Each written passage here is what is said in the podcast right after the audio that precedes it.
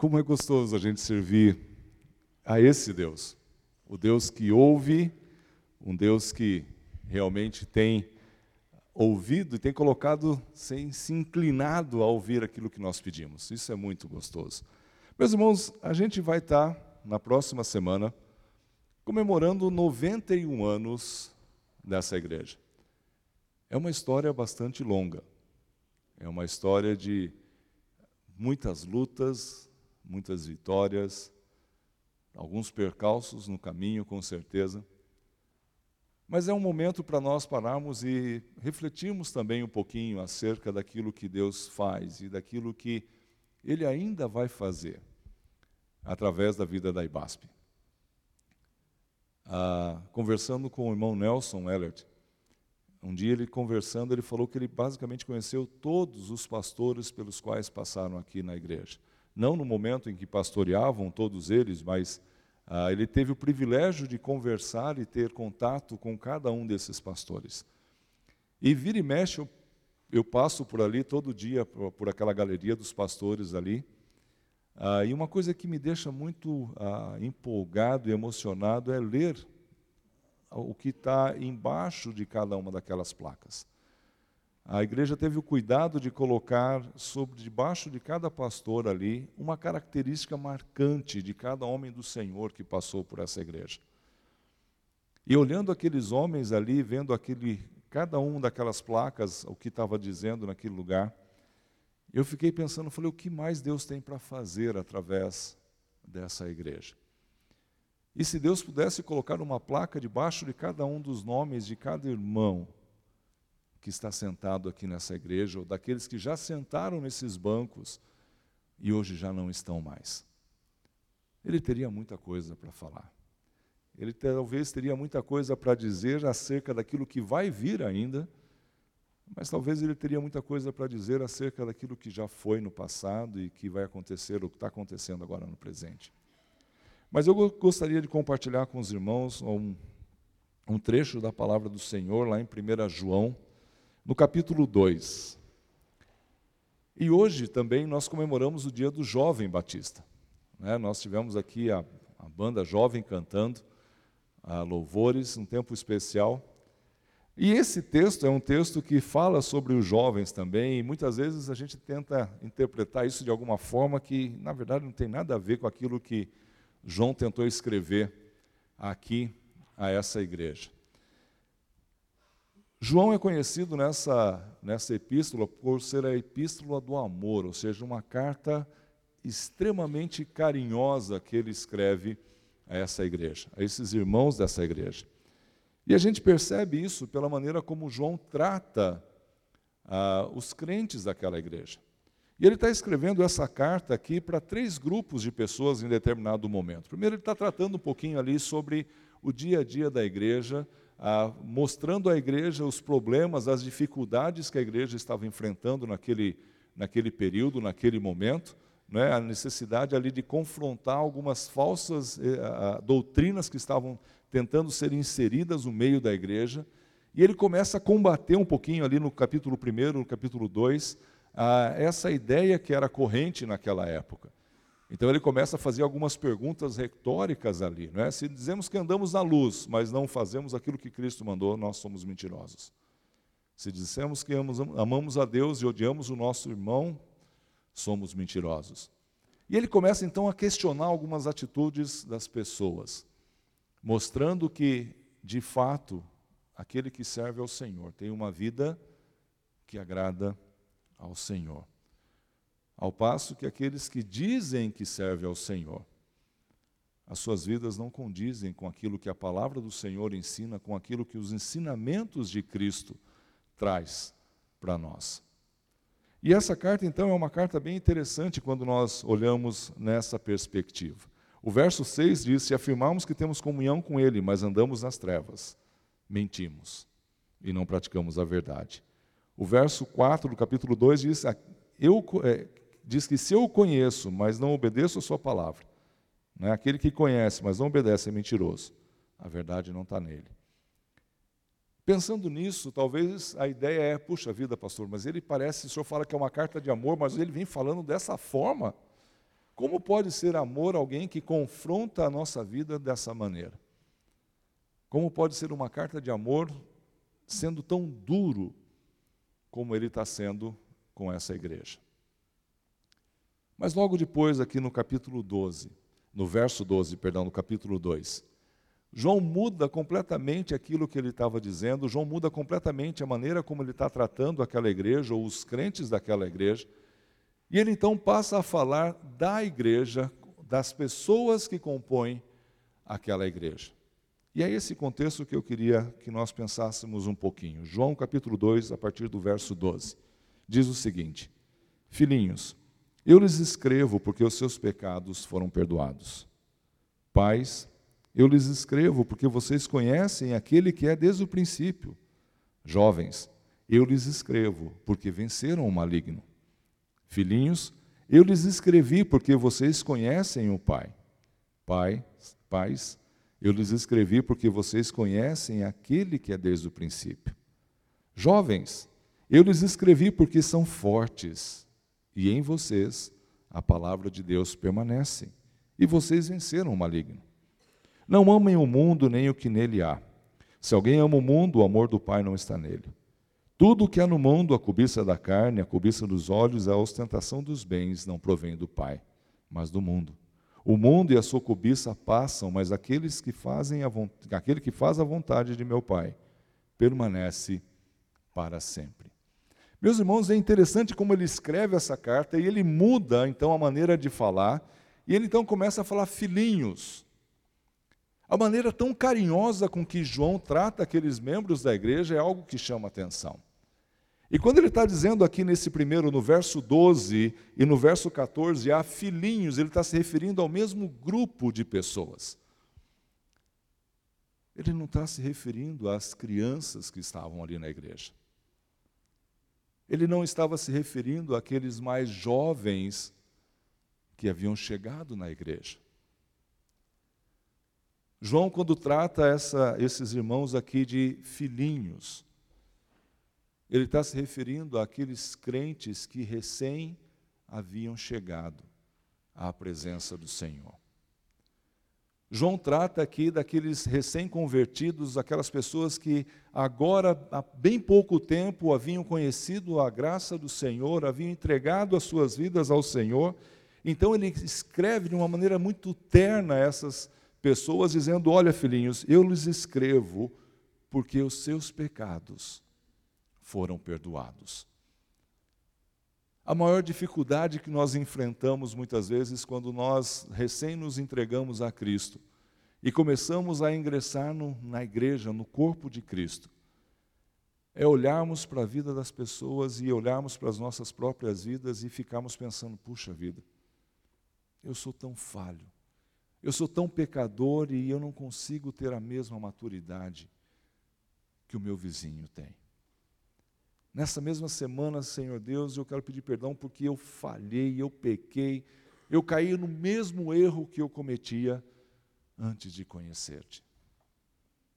E João está escrevendo a esse grupo de irmãos ali de uma maneira muito tenra, aí falando para ele, falei, olha, meus filhos, lembre-se que o Senhor Deus é quem perdoou os seus pecados. Foi pela graça do Senhor que Ele um dia falou seu coração e te deu o privilégio de fazerem parte dessa igreja. E Ele ama você. Muitas vezes nós perdemos pessoas porque essas pessoas se sentem incapazes de conviver no meio de tanta santidade. Porque nós nos esquecemos que quando nós nos convertemos, o Senhor nos perdoou, o Senhor nos purificou, o Senhor nos fez novamente aptos a estarmos na presença dEle. Mas as coisas do nosso passado ainda estão muito fortes em nossas vidas. As nossas práticas, os nossos vícios, os nossos erros ainda são presentes muitas vezes em nós. E João está dizendo para esses irmãos para que eles não se preocupassem, porque eles haviam sido perdoados pelo sangue de Jesus. Não havia pecado algum que não pudesse ter sido perdoado por Deus. Mas na segunda parte ele fala que além de eles serem agora filhos de Deus, foram porque além de serem perdoados os seus pecados, né? O verso 14a diz que agora eles conhecem o Pai. Ao mesmo tempo que João fala para ele, fala: "Olha, vocês fiquem tranquilos, seus pecados foram perdoados". Mas lembrem-se também, meus filhos, que agora vocês têm uma nova família. Vocês agora fazem parte de uma comunidade bem maior, vocês agora têm um sobrenome diferente. Vocês agora têm um pai, irmãos, que você não tinha antes. Agora há pouco, quando a gente estava se cumprimentando, agora há pouco, quando aquelas irmãs trouxeram essa saudação tão especial lá de Toledo, como é gostoso saber que nós fazemos parte de uma família muito maior do que aquilo que nós podemos ver aqui na igreja. Isso é maravilhoso. É tão gostoso quando a gente pode olhar álbuns de fotos e vermos as pessoas pelas quais nós passamos durante um tempo da nossa vida e quando a gente conversa com um com outro, ah, fulano está lá em tal lugar participando de uma igreja, está firme lá numa igreja. A gente se enche de alegria porque nós temos essas pessoas como de fato irmãos em Cristo. E quando João está escrevendo para esses, esses recém-convertidos daquela igreja, ele está dizendo para eles: fala, olha, não se preocupa, seus pecados foram perdoados e agora vocês têm alguém que vai ajudar vocês nessa nova caminhada. Vocês agora têm uma nova família. Vocês conheceram de fato o Pai eterno, aquele que os libertou do pecado, aquele que os tirou das trevas, aquele que deu a vocês agora uma nova forma de viver. E aí é que entra a nossa responsabilidade nisso tudo.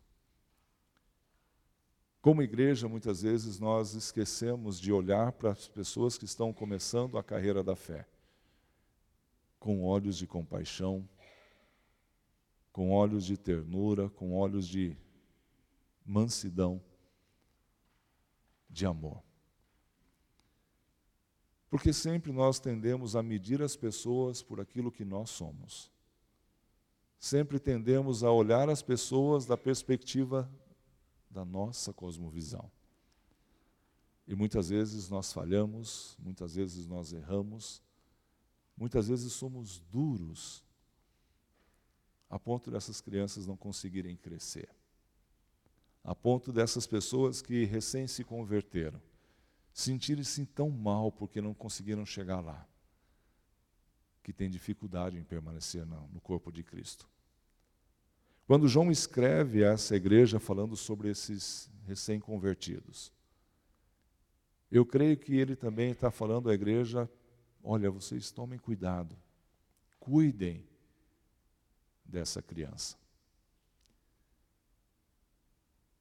Todos nós que já passamos pela experiência de ser pai, mãe, Sabe como o nosso coração fica angustiado, fica apertado, quando o nosso filho pequenininho está ah, passando por alguma dificuldade. Né? Hoje eu tenho que pedir perdão para o novo, vou ter que usar ele de exemplo aqui. Né? está coçando até a cabeça, coitado. Mas o Noah, quando era pequenininho, ele veio bem pequeno, né? aquele todo frágil, aquele rapazinho todo né, pequenininho, aquele cuidado todo. E a gente dormia num quarto, ele estava dormindo ali no outro quarto. Qualquer barulhinho que ele fazia à noite, rapidamente o pai ou a mãe já pulava da cama, a Lilita me cutucava, o Noah está chorando, o Noah resmungou, ela já estava acordando, né?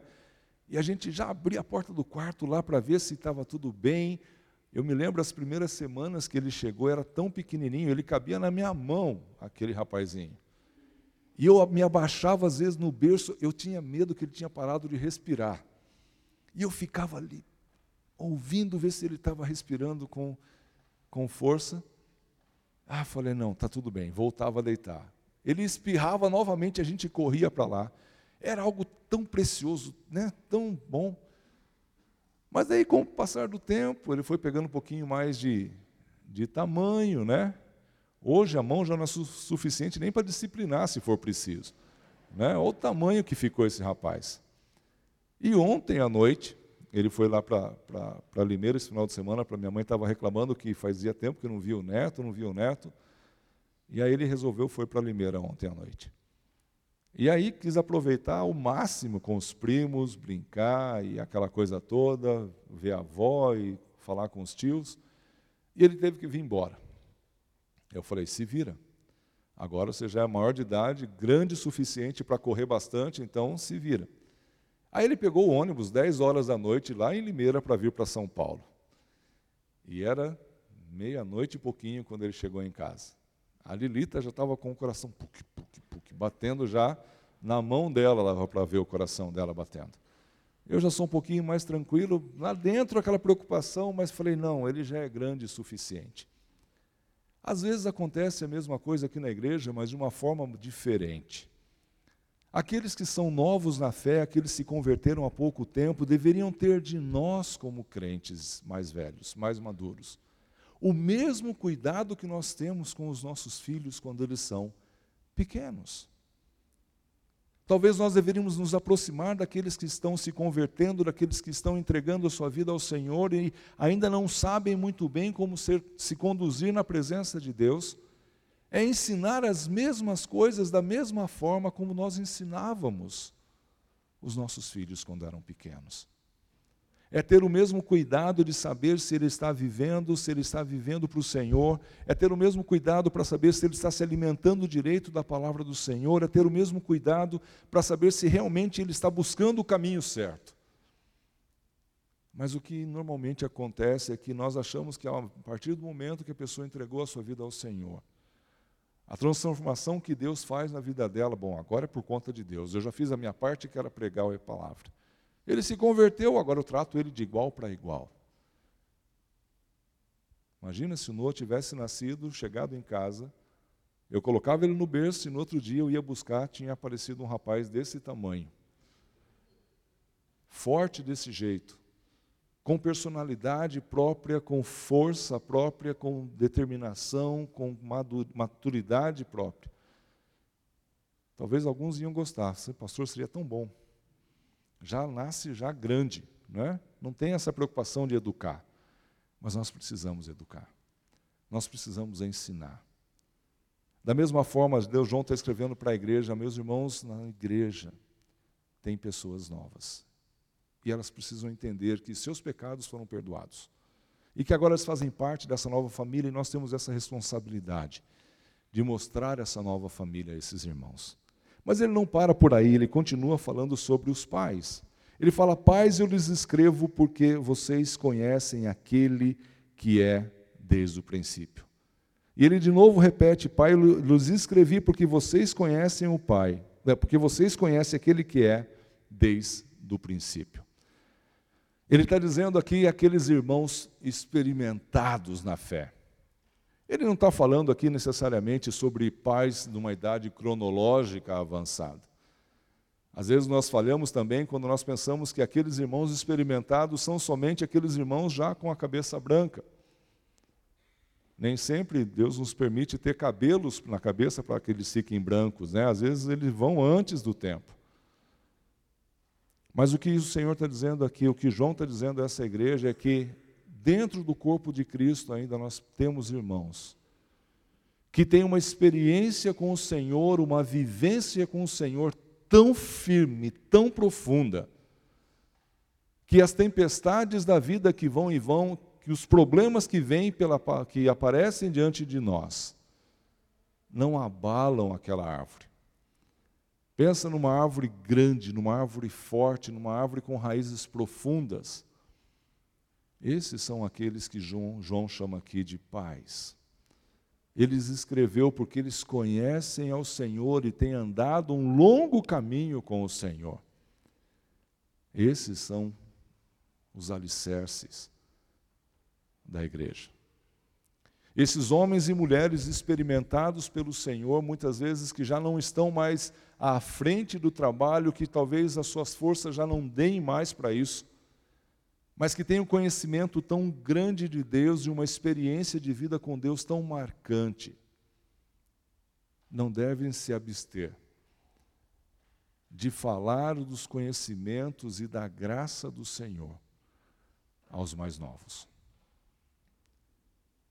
Eu falo que uma das coisas que eu mais gosto como pastor é sentar com pessoas de mais idade para ouvir o que eles têm para me ensinar. Vocês não têm ideia do quanto eu sou edificado cada vez que eu sento com pessoas de mais idade. Tinha uma irmã, de uma, de uma maneira especial, lá em Nova Odessa, a dona Zenta, eu a visitava. Ela tinha 96 anos, bem fraquinha. Mas cada vez que eu ia lá para visitar, levar Santa Ceia para ela, aquela senhora me contava algumas histórias da Letônia que eu ficava pensando, oh Senhor, como o Senhor é bom para mim. E uma, uma, uma, coisa que ela falou, uma história que ela contou para mim, que ficou muito marcado na minha vida. Ela estava contando do pai dela ainda na Rússia, na época da guerra, e o pai dela tentou fugir da guerra. E durante a fuga, durante o tempo de, de, de, de fuga que ele estava, ele tinha que atravessar uma fronteira lá, não, ela me falou, não lembro qual foi. Ah, e eles estavam num grupo meio grande, e o grupo se esparramou, se dispersou para cada um tentar salvar a própria vida. E ele falou que ele encontrou um soldado inimigo durante aquela fuga. E ele achou que naquele momento ele ia morrer. E por incrível que pareça, aquele homem se ajoelhou, aquele homem orou, e aquele soldado deixou com que ele corresse, com que ele fugisse. E ele foi embora, foi para a casa dele. E passado alguns anos, esse mesmo soldado bateu na porta da casa daquele senhor. E olha que aquele senhor viu aquele soldado, ele começou a chorar e agradecer aquele homem por ter permitido que ele vivesse. E aquele soldado estava numa situação bem difícil, eles puderam ajudar. E a dona Zenta, essa irmã, ela viu isso acontecendo. Era o pai dela que experimentou isso. E ela me contou que em Leto tem um, um, ditado que fala uma coisa parecida que quando você joga o pão em um determinado lugar, a água leva o pão, mas vai trazer de volta. Aquilo que eu fiz, aquilo que, eu, que, ela, que aquele homem fez, acabou voltando para ele de uma maneira muito boa. Aquilo que nós fazemos de bom, muitas vezes, nós não entendemos naquele momento, mas Deus tem um plano na nossa vida. Mas o que eu queria enfatizar não é simplesmente esse ensinamento dela sobre o soldado, sobre o ser bom, mas essa experiência de fé que eles têm precisa ser compartilhada. As experiências de fé que os irmãos dessa igreja, os mais experimentados, têm, precisam ser compartilhadas. Porque as memórias da IBASP estão com esses irmãos.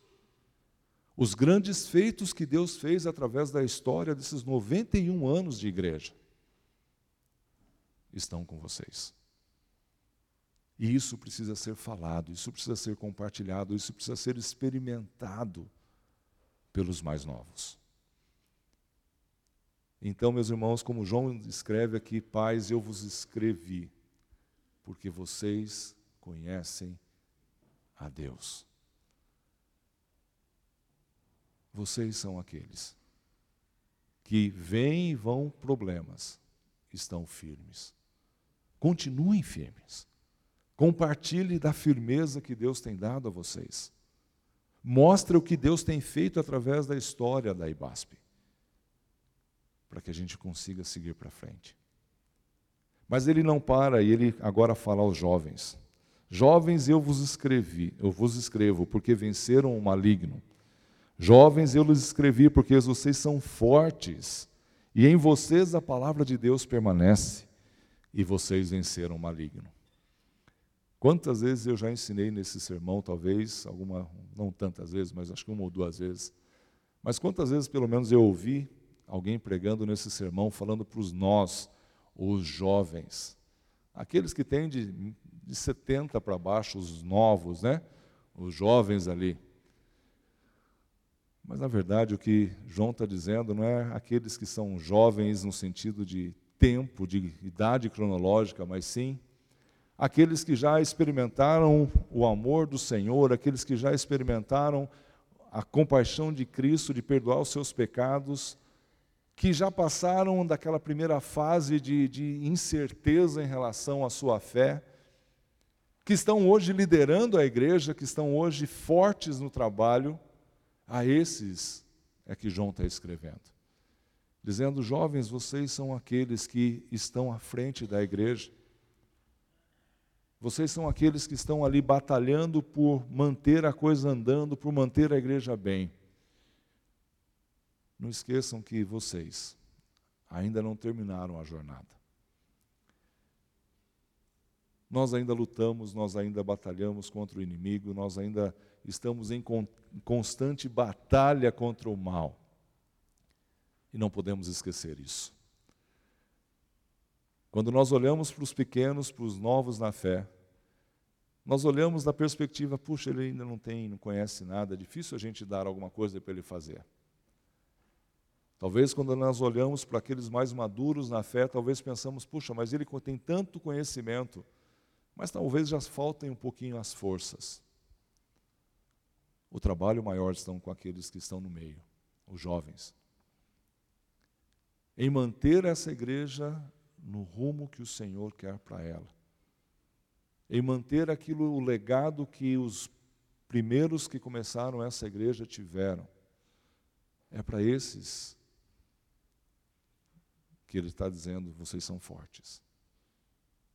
Vocês já venceram o maligno e vocês devem permanecer firmes na palavra para que isso aconteça. Cuidando dos mais novos, ouvindo os conselhos dos mais maduros e trabalhando com força naquilo que é preciso. Quando nós estávamos lá na Bolívia, lá no Rincon, eu convoquei como o nosso mestre de obras, o Pedro. Está ali. O homem da sabedoria, que podia falar e a palavra dele as pessoas ouviam. Mas eu não chamei o Pedro para carregar os carrinhos cheios de pedra para pôr na betoneira. Para isso, nós tínhamos Noah, Werner, Willy, Pedro, Sami, Stefano, todos os outros jovens. Precisava alguém que soubesse o que fazer do concreto. Precisava alguém que soubesse como misturar a massa. Que pudesse falar para aqueles que tinham força para fazer isso, como fizessem. Eu acho que é isso que a gente espera dessa igreja. Que aqueles que estão trabalhando busquem os conselhos dos mais velhos busquem entender qual é a direção que essa igreja tem. Qual é a direção que Deus colocou na vida dos irmãos dessa igreja, para que a gente atinja esses objetivos. Mas eles precisam trabalhar. E é difícil quando a gente olha e fala assim: não, mas eu não estou muito afim. Gente, você tem muita força. Nós precisamos da ajuda de todos para chegarmos aos 100 anos da igreja. A igreja precisa se movimentar, os jovens precisam trabalhar. E quando eu falo jovens, não estou me referindo aos jovens jovens, não. Aqueles que têm experiência na fé, mas não tanta, que já estão já devagar. Mas é interessante que João não para por aí, depois ele falar isso para aqueles irmãos, animar esses irmãos. Ele começa então a alertar esses irmãos para um perigo muito real daquela época. E é algo que nós devemos pensar também para nós como IBASP. João, logo a seguir, ele faz menção aqui de três diferentes ah, ah, grupos, na verdade, três diferentes situações que aquela igreja, duas, na verdade, que iriam ah, passar. No verso 15, ele fala: Olha, meus irmãos, vocês sabendo que no meio de vocês, vocês vão ter crentes recém-nascidos, vão ter pessoas jovens trabalhando com firmeza, vão ter aqueles que já são maduros na fé. Apesar disso tudo, eu quero chamar a atenção de vocês para algumas coisas. Ele diz aqui, no verso 15: Não amem o mundo, nem o que nele há. Pois se alguém ama o mundo, o amor do Pai não está nele. Não amem o mundo. Isso é um alerta que nós, como igreja, como IBASP, devemos ter constantemente em nossas mentes. Nós temos que demonstrar extremo amor para as pessoas que estão no mundo, para as pessoas perdidas no mundo.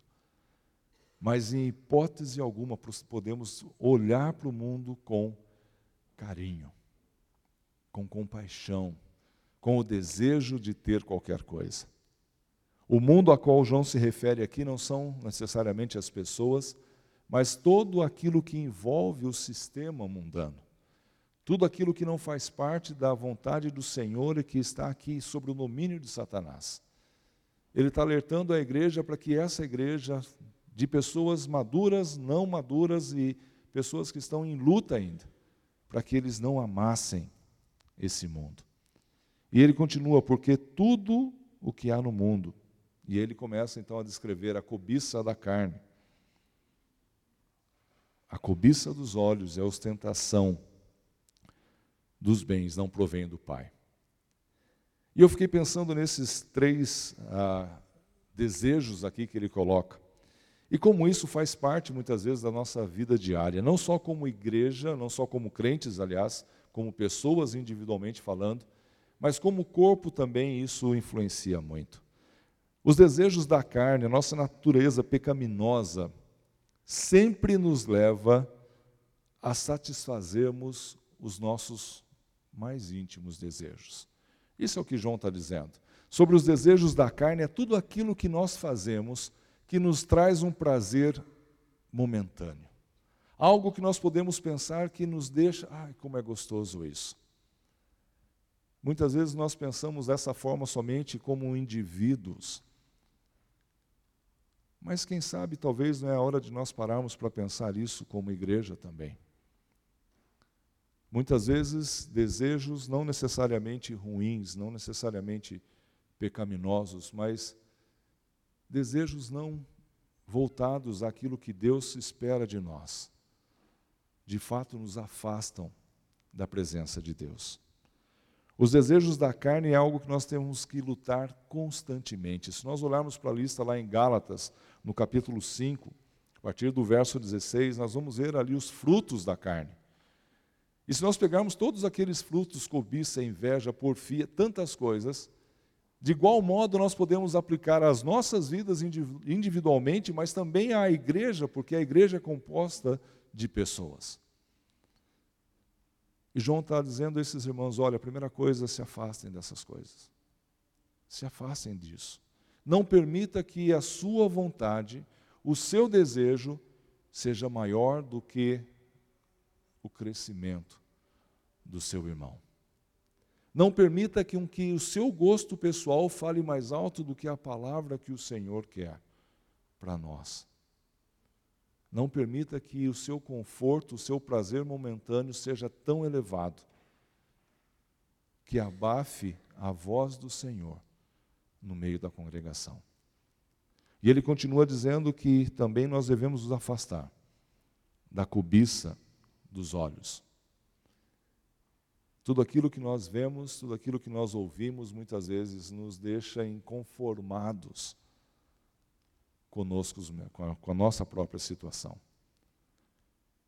Muitas vezes essa cobiça dos olhos é algo tão perspicaz que ao mesmo tempo que nós olhamos alguns exemplos de outros lugares, nós pensamos, puxa, mas nós devíamos ser assim.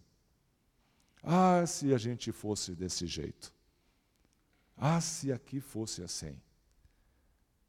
Deus trata com cada lugar à maneira dele. Muitas vezes o que nos parece bonito aos olhos não é tão bonito assim quando nós estamos perto. A Lilita fala que toda a família é bonita de longe. Quando você vai conviver com ela, você percebe que é tão complicada, ou até mais complicada, do que a nossa própria família. Eu já falei para vocês uma vez que quando estava no Amazonas, a gente, agora dois, três anos atrás, dois anos atrás, A gente foi fazer, eu fui falar num lugar, dar um curso, e a gente estava indo nesse lugar e de longe parecia um gramado tão bonito, tão verde, tão maravilhoso. Eu falei, mas olha que coisa mais linda aquele gramado. E o pastor que estava do meu lado só começou a dar risada, ele conhecia. E à medida que a gente colocou o bico do barco naquela direção, e, e aquele gramado, cada vez que chegava mais perto, parecia meio estranho. E aí, quando nós chegamos lá no lugar, daqui lá para a rua, mais ou menos, era água, eu tinha que andar até lá, porque o barco já não ia mais, tinha só um, 50 centímetros de água. E aí, quando você desce no barco ali na beira do rio, você atola até na metade da perna, porque é aquela lama toda. Quando acabou a água, que eu falei, agora eu vou ver aquele gramado. Era um brotozinho de tiririca aqui, passava um metro, tinha um outro brotinho, não tinha nada de vegetação. Era algo extremamente seco, feio, mas que olhando de longe, na, quase na direção do horizonte, parecia algo tão bonito. Às vezes os nossos olhos nos enganam naquilo que nós estamos vendo no quintal do nosso vizinho. Que os nossos desejos não sejam desejos daquilo que os nossos olhos veem, mas sim os desejos daquilo que Deus tem colocado para nós através da palavra dele. E por último, aqui ele fala sobre as cobiças da carne, a ostentação, perdão, dos bens. Eu acho que nós não temos problema, talvez, em, de ostentação dos nossos bens. Deus tem sido generoso com a igreja. Deus tem sido bondoso com a igreja. Talvez a, o maior zelo que nós devemos ter é não permitirmos que aquilo que Deus tem feito aqui seja motivo de orgulho pessoal, seja motivo de orgulho da igreja porque essas coisas vão passar. Vão vir tempos difíceis. Vão vir tempos de prova. E talvez tudo aquilo que nós dizemos que nós somos se perca um dia. Porque nós precisamos realmente dar crédito a quem merece, que é o Senhor Deus. Nós precisamos realmente colocar nossas vidas e a vida da igreja na presença do Senhor, para que tudo aquilo que fizermos, Deus seja exaltado. Que não reste em nós, como igreja, resquício algum de orgulho, seja do que for, de ostentação. Mas que tudo aquilo que nós pensarmos em fazer como igreja, seja para honrar e glorificar o nome daquele que é devido. E ele diz aqui no, no último verso: o mundo e, a su, e os seus desejos, a sua cobiça vão passar mas aquele que faz a vontade de Deus permanece para sempre. 91 anos já se passaram da IBASP. Se nós focarmos, se nós buscarmos obedecer à vontade do Senhor, muitos outros ainda virão. Mas só permaneceremos se buscarmos fazer a vontade do nosso Pai. Amém? Vamos orar. Pai, nós te louvamos, ó Deus, te agradecemos. Pela tua graça e pelo teu amor, ó Deus, revelado, ó Deus, na vida dessa igreja, Pai. Eu quero te louvar, ó Senhor Deus, porque há 91 anos, ó Deus, começava nesse lugar, aqui em São Paulo. Uma igreja, Senhor, que buscou, ó Pai, servir ao Senhor e fazer com seriedade, ó Pai, aquilo que o Senhor tem colocado diante dela.